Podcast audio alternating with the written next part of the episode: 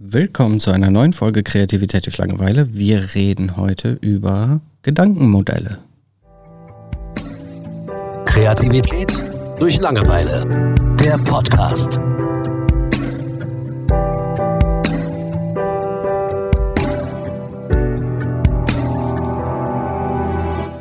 Hallo Julian. Systeme und Modelle, was anderes hast du nicht im Kopf, ne? Nee, ist echt so, tatsächlich. Ich finde diese Thematiken aber auch super spannend. Äh, Gedankenmodelle. Kannst du dir darunter was vorstellen? Nee, also jetzt einfach mal gar nicht, nee. Okay. Gedankenmodelle ähm, sind im Prinzip so eine Art Framework, das heißt ein vorgegebenes Regelwerk für äh, die Art zu denken in gewissen Sachen.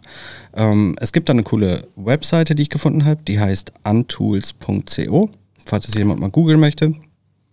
Und die geht mehr, ein bisschen mehr auf den Business-Bereich. Ne? Aber die unterscheidet zum Beispiel in vier Kategorien. Das ist einmal äh, Denken in System, Entscheidungen treffen, Probleme lösen und Kommunikation. Und ich habe jetzt aus allen vier Kategorien mir mal ein Modell rausgenommen was ich dir dann einfach mal erkläre. Kann auch durchaus sein, dass du die schon kennst, also sie sind jetzt nicht unbekannt. Mhm. Ähm, und dann äh, würde ich mal gerne wissen, was du so im Allgemeinen auch davon hältst. Deswegen, damit die Folge nicht zu lang wird, ich, versuche ich das ein bisschen schnell äh, durchzumachen. Nach jedem Modell können wir aber einmal kurz drüber reden. Das erste Modell äh, kommt aus dem Bereich Kommunikation und heißt die Minto-Pyramide. Ne, ist also ein Pyramidensystem. Ich weiß ehrlich gesagt nicht, wie es auf Deutsch heißt. Bei der Recherche habe ich gesehen, Pyramiden, irgendwas heißt das auf Deutsch. Da geht es auf jeden, da geht es darum, ähm, vor allem um die schriftliche Kommunikation. Das heißt, wenn du zum Beispiel E-Mails schreibst oder sowas, oder du siehst das gerade bei diesen ganzen Mental Coaches, ne, bei den TED Talks und Creator und so weiter. Du fängst halt oben an ähm, in der Pyramide, in der Spitze sozusagen, die ist unterteilt in drei Ebenen, diese Pyramide. Und ganz oben in der Spitze kommt halt eine Kernaussage. Ich habe mal versucht, ein ganz banales Beispiel irgendwie zu erstellen, was jetzt an sich völliger Quatsch ist, ne? Mhm. Also nicht drauf bestehen. Äh, die stimmen auch nicht, die Beispiele.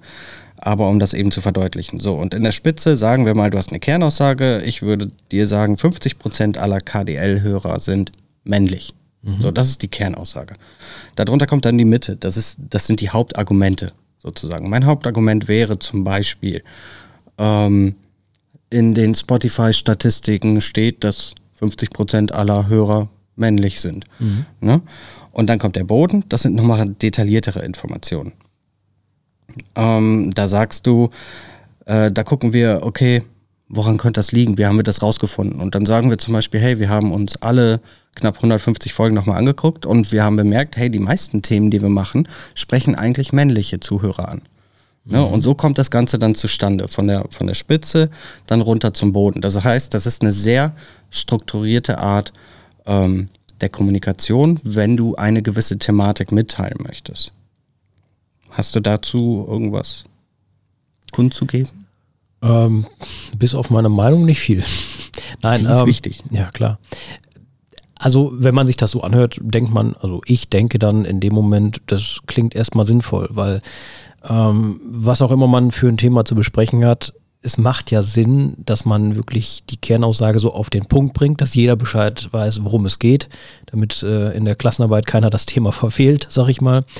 Ähm, und ja, dass man dann immer weiter nach unten in, ins Detail gehen kann, äh, das kann man ja dann ausschweifen lassen, wie man will. Also so von dieser Strukturierung denke ich erstmal, ja, macht Sinn. Und man findet sie eben auch oft. Ne? Also gerade ja. bei diesen Talks und so weiter, die haben ja immer ein Hauptthema, wie du in sieben Tagen 3000 Euro verdienst. Ne? Bumm, gecatcht, so die Kernaussage, die Spitze, dann kommt die Mitte, Aber ja so und so und so. Ganz zum Ende kommt ja auch noch das Fazit bei diesen Leuten in der Regel und meistens äh, scroll ich schon dahin und denke mhm. so, ja, alles klar, dieses 30-minütige Video hättest du auch wieder auf eine Minute ja. runterbrechen können. Ja, aber ja, das stimmt. Also ähm, auch ich habe mir auch hier und da schon mal ein Coaching gegeben, also kein kostenpflichtiges. Ähm, aber ist, es ist äh, eine. So diese, diese Prinzipien haben die, ja. Genau. Ähm, es ist halt ein Tool für die Kommunikation. Ja. Ne? Wenn du jetzt zum Beispiel auch sagst, du musst ein Referat halten oder sowas, ne? Mhm. dann ist es schon spannend, wenn du, oh, was heißt spannend? Geht so. Aber es nimmt dir eben Arbeit ab. Das ist ja auch Aufgabe dieser, dieser Modelle, die Arbeit abzunehmen, ne? dass du weißt, ich strukturiere das so und so und damit kriege ich halt das und das Ergebnis. Und musst dir nicht einfach 28 YouTube-Tutorials anhören, was du für Fehler beim Referat machen kannst und ja. so weiter. Und wie gesagt, das ist nur ein Modell von mehreren, die eben auch da vorgestellt werden. Die gibt es auch überall in Deutsch, wenn man die da mal googelt. Ähm, ist aber ganz spannend. Das nächste wäre, und da bin ich mir ziemlich sicher, dass du das kennst, das kommt aus dem Bereich Entscheidungsfindung, das heißt Entscheidung treffen. Das ist die Entscheidungsmatrix. Die äh, haben, glaube ich, wir alle irgendwie schon mal gehört oder in der Schule vielleicht mal durchgenommen oder so.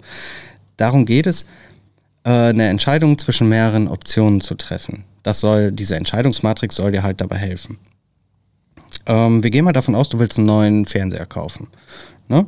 So, und du hast jetzt fünf Modelle, die dir gut gefallen. Und du willst dich zwischen diesen fünf Modellen einfach irgendwie entscheiden. So, dann listest du die praktisch in der Tabelle untereinander auf. Und äh, dann hast du gewisse Faktoren, die dir wichtig sind. Sagen wir mal Auflösung, äh, wie viel Strom kostet das, wie hoch ist der Preis und so weiter. Die würdest du in dieser Tabelle dann horizontal auflisten. Ne? So, dann kriegst du zwischen all diesen Dingern eben Felder, die du ausfüllen kannst. So, und jetzt sagst du, jeder, jeder Faktor, du bewertest jeden Faktor bei jedem Modell. Mit, äh, in diesem Beispiel ist es von 1 bis 5, 5 ist viel, 1 ist sehr, sehr wenig. Ne? Das heißt zum Beispiel einen sehr, sehr teuren Fernseher, dem würdest du 5 Punkte geben.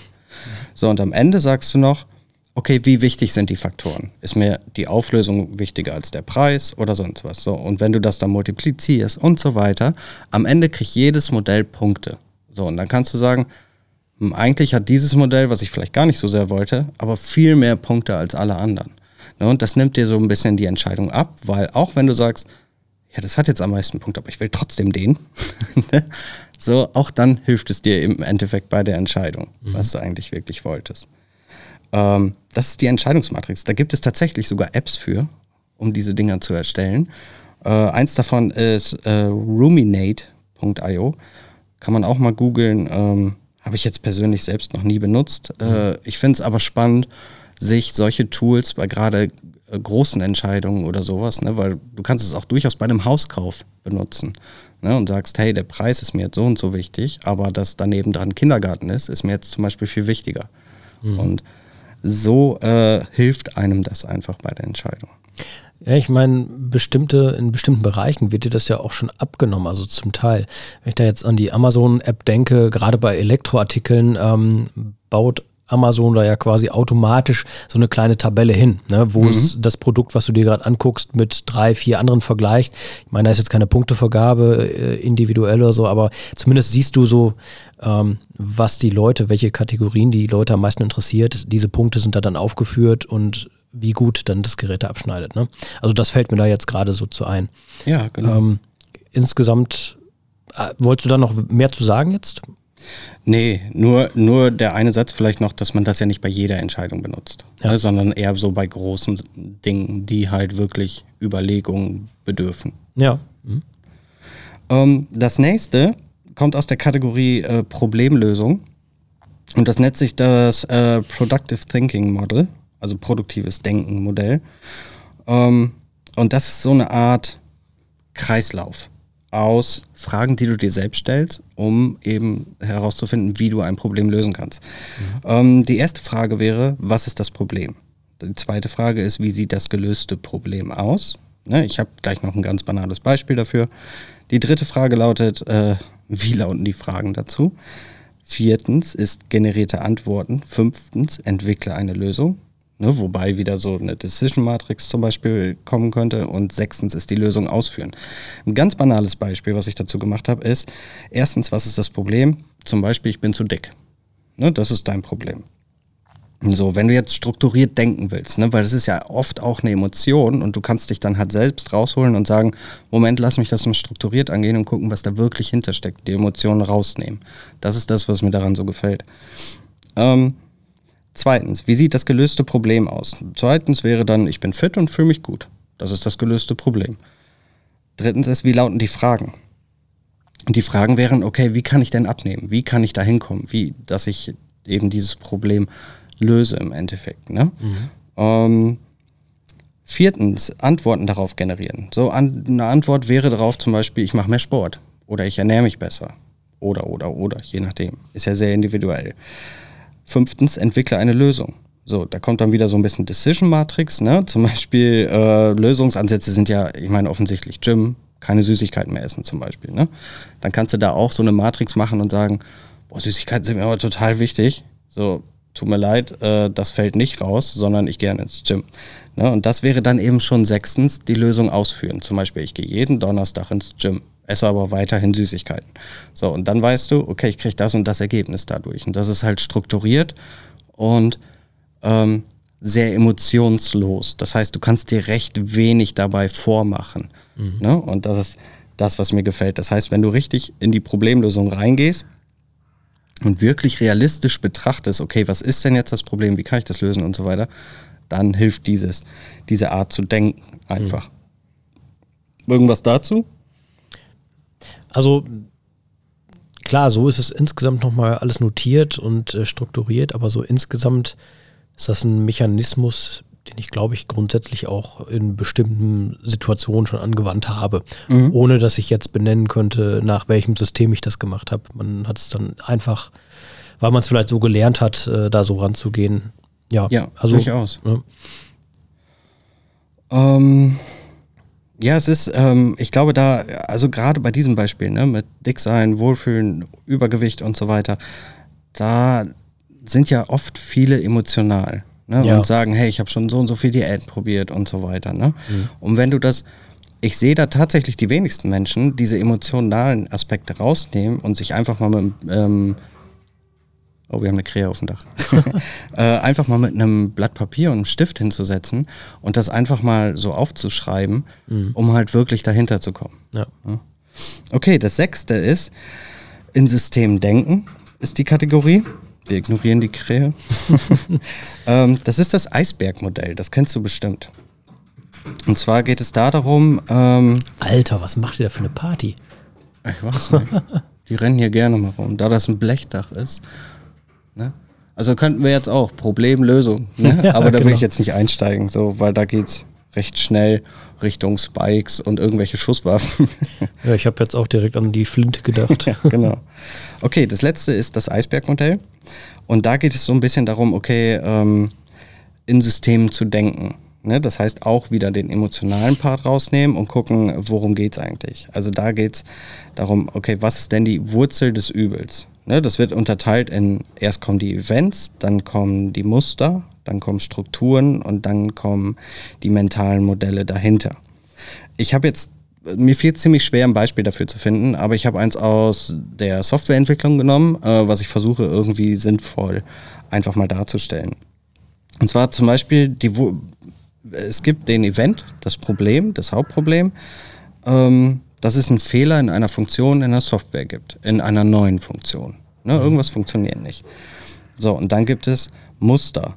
So, ich könnte, ich könnte jetzt hingehen und sagen, diesen Fehler direkt beheben und so weiter. Aber das Problem ist, beim nächsten Veröffentlichen einer neuen äh, Funktion würde das Problem sehr wahrscheinlich wieder auftreten. Und genau mhm. das möchte ich jetzt einfach mal verhindern. Ne? Wir sagen, wir gehen jetzt mal tief da rein und gucken, okay, wo ist das Problem?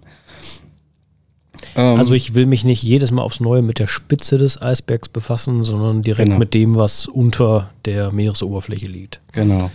Ähm, und äh, dann beschäftige ich mich zum Beispiel mit der Vergangenheit und merke, hey, jedes Mal, wenn wir eine neue Funktion veröffentlichen, tauchen da irgendwie kleinere Fehler mit auf. Mhm. Ne, so, warum ist denn das so? Und das ist zum Beispiel das Muster, was immer wieder passiert. Ne? Und dann sage ich, okay, äh, die Strukturen. Woran liegt das denn? Ich gucke mir die Strukturen an und dann merke ich, hey, die Entwickler, die haben halt unheimlich viel Zeitdruck und da wird auch nicht großartig geplant. Ne? Und das ist so mit ein Grund, warum das passiert. Und dann gucke ich mir das äh, mentale Modell an und dann merke ich vielleicht, wenn ich mit den Entwicklern spreche und so weiter, dass die das äh, Gefühl haben, dass die Deadlines einzuhalten viel wichtiger ist, als genügend Tests zu machen, dass diese Fehler nicht auf, äh, auftauchen. So, und die gehen halt davon aus, ja, die Deadlines kommen ja von den Managern und es ist jetzt nicht unsere Aufgabe, da irgendwas zu machen. So, und dann weiß ich, hey, das ist so ein bisschen die Wurzel des Problems. Das heißt, wenn ich da anpacke, und den Entwicklern sage, hey, äh, legt jetzt mal ein bisschen mehr Wert auf Qualität, so, und wir gucken mal mit den Managern, ne, mit den Deadlines und so weiter, wie kriegen wir das hin, dann habe ich das Problem halt gelöst. Mhm. Nicht nur kurzfristig, ne, diese hatten wir ja äh, in der letzten Folge schon mit kurzfristigen Belohnungen, mhm. äh, sondern langfristig. Ja. Und das ist eine Art äh, zu denken, okay, wie kann ich ein Problem wirklich lösen? Mhm. Ne? Ähm, ja, und das waren vier Beispiele aus vier verschiedenen äh, Kategorien. Diese Website hat, ähm, das sind alles keine unbekannten Sachen. Man lernt die, viele dieser Modelle in verschiedenen Bereichen von Ausbildung oder Studium oder sonst was. Aber wenn man sich darauf besinnt, ne, auch in den eigenen Sachen, so ich bin unzufrieden oder so, und sich dann wirklich hinsetzt, die Emotionen rausnimmt und dann sagt, was ist denn jetzt das Problem? Mhm. Ne, und man geht das für Schritt für Schritt runter. Das ist äh, Design Thinking, ist da auch so ein cooles Beispiel. Ich weiß nicht, hatten wir, hatten wir schon mal Design Thinking? Ich glaube nicht, nein. Ähm, das ist das ist sowas ähnliches. Das hat die, ähm, das kann durchaus jetzt sein, dass meine ähm, Details falsch sind, weil das habe ich jetzt nicht extra dazu aufgeschrieben, das habe ich einfach nur mal gelesen äh, und auch schon mehrmals gelesen tatsächlich. Ein Beispiel für Design Thinking ist, ich glaube, in Washington in irgendeinem Park steht irgendeine Statue. So, und diese, die Parkbetreiber müssen halt immer die Taubenkacke wegmachen. Mhm. Ne? Und das nervt die richtig, weil die Leute sollen ja auch durch einen sauberen Park gehen und so weiter. Mhm. Und dann haben die sich irgendwann mal hingesetzt und äh, überlegt, okay, warum haben wir denn hier überhaupt so viele Tauben? Und so, weil Füttern ist verboten und so weiter. Ne? Und dann haben die gemerkt, dass äh, die halt eine ganz bestimmte Form von Dingen fressen. Mhm. Ne, so, und dann ging es Höckskin auf Stöckskin, bis sie gemerkt haben, die haben eine ganz bestimmte Form von Spinnen in dem, äh, in dem Park, die immer dadurch angeleuchtet werden, äh, die dadurch angezogen werden, dass sie diese Statuen nachts beleuchten. Mhm. Ne? So, und dann haben die testweise für einen Monat einfach nachts diese Statuen nicht mehr beleuchtet. Und die hatten, ähm, ich glaube, bis zu 50 Prozent weniger Taubenmist, den die wegmachen mussten. Mhm. Ähm, und das ist so das Spannende. Ne? Immer so ein Step weiter, ein Step weiter, ein Step weiter runterzugehen. Und das ist, wenn man das nicht realistisch kann, also wenn man sich auch nicht selbst eingestehen kann, Fehler zu machen und so, dann nützt einem das nichts. Mhm. Ne? Weil das, diese Modelle nehmen all diese Faktoren raus. Du musst dich halt realistisch betrachten, ja. um da weiterzukommen. Aber ich mache das halt echt gerne, auch so, wenn es um Selbstreflexion geht, etc. Und dann weiß ich zum Beispiel, wenn ich jetzt sage, hey, in den letzten Jahren sind die und die Dinge passiert, und dann gucke ich, okay, warum sind die Dinge passiert? und dies und das und jenes. Ähm, und vor allen Dingen äh, stelle ich mir dann auch gerne die Frage, okay, ist das in Ordnung, was da passiert ist? So, da geht es dann ganz oft eher darum, dass ich wissen will, warum ist etwas passiert und nicht, dass ich das unbedingt ändern muss, sondern weil ich es verstehen will. Ja. Und dafür sind diese Modelle eben auch sehr sinnvoll. Okay. Mhm. Finde ich spannend. Also gerade so zum letzten fällt mir auch einfach nochmal so dieser Gedanke ein, dass man versucht, so ein bisschen rauszuzoomen aus der Situation. Ne? Also man ist ja so auf dieses Problem konzentriert, äh, jetzt im Beispiel eben mit dieser Taubenkacke, dass man die ganze Zeit einfach nur überlegt, äh, wie werde ich die Tauben los, dass man gar nicht auf die Idee kommt, dass die Tauben loszuwerden gar nicht so der, der Schlüssel zum Glück ist, sondern man zoomt raus, ne? man, man überlegt mal wirklich ein bisschen von außen und äh, kommt dann einfach auf eine Lösung, die so weit entfernt ist von allem, was man sich vorher vorstellen konnte. Ähm, ja, und ja, sowas ist an so Systemen wirklich spannend, ne? dass man das äh, wirklich, also dass man dieses System quasi notiert, also aufschreibt und dann eben ja auch für andere Probleme anwenden kann. Das finde ich spannend. Ja, das sehe ich auch so. Vor allen Dingen eben auch, dass, ähm, dass einem Dinge bewusst werden. Ja. Dass man anfängt, das Problem auch wirklich zu verstehen und nicht nur lösen will. Mhm. Ne? So wenn, ich bin jetzt, ich bin jetzt kein geborener Handwerker oder so. Ich habe jetzt keine, keine großen Erfahrungen und so. Ich kann halt was zusammennageln mit Holz und einem Hammer mhm. und ein paar Nägeln. Ähm, aber wenn dann irgendwas kaputt geht oder so, ne, so dann ist es halt ein gutes Beispiel, okay, ich reiß das Brett raus, packe ein neues rein und so weiter, aber ich frage gar nicht, warum es kaputt geht. Und dann ja. mache ich das irgendwann sechsmal im Jahr, bis mich das dann irgendwann nervt und dann gehe ich so in das Problem rein, ne? Warum denn überall? Und dann ähm, wird mir auf der einen Seite bewusst, dass ich einfach keine Ahnung habe von dem, was ich da tue und auf der anderen Seite einfach, äh, dass das Problem dann ganz oft woanders ist. Ne? Ob das Holz zum Beispiel nicht behandelt wurde, weil es draußen ist, gegen Unwetter und und und. Ja, falsche Holzart verwendet für den Außenbereich. Äh, da kann man auch, also man kann halt einmal kaufen, für die nächsten zehn Jahre hat man dann was. Oder man macht es halt einfach genau. jedes Jahr neu, weil man irgendwie überfordert damit ist, warum geht es immer wieder kaputt. Ähm, und worauf ich dann, worauf ich dann eigentlich hinaus will, ist, wenn man, wenn man sich so eine Art zu denken aneignet. Also erstmal trainiert man damit die Fähigkeit, eben Emotionen auszublenden. Ne? Zum Beispiel, ob es jetzt Schuld ist, Stolz oder was auch immer, was man sich nicht eingestehen will oder dies und das und jenes. Ähm, erst schon mal das alleine ist ein Schritt nach vorne, wenn man diese Fähigkeit trainiert. Und auf der anderen Art, äh, Seite trainiert man halt einfach eine sehr, sehr analytische Denkweise. Mhm. Und das kann einen auch sehr viel weiterbringen. Es geht nicht darum, dass man irgendwie exakte Modelle benutzt, sondern die Art und Weise, an Dinge heranzugehen, mhm. wenn man denn möchte. Man muss ja nicht. Ne? Ja. Das war es auch von meiner Seite. Ist, äh, ich sehe schon, ist schon wieder lang genug. du hast äh, sehr brav zugehört. Vielen Dank. Äh, und dann würde ich sagen, wir freuen uns auf die nächste Episode. Macht's gut. Bis Ciao. dann. Ciao. Kreativität durch Langeweile. Der Podcast.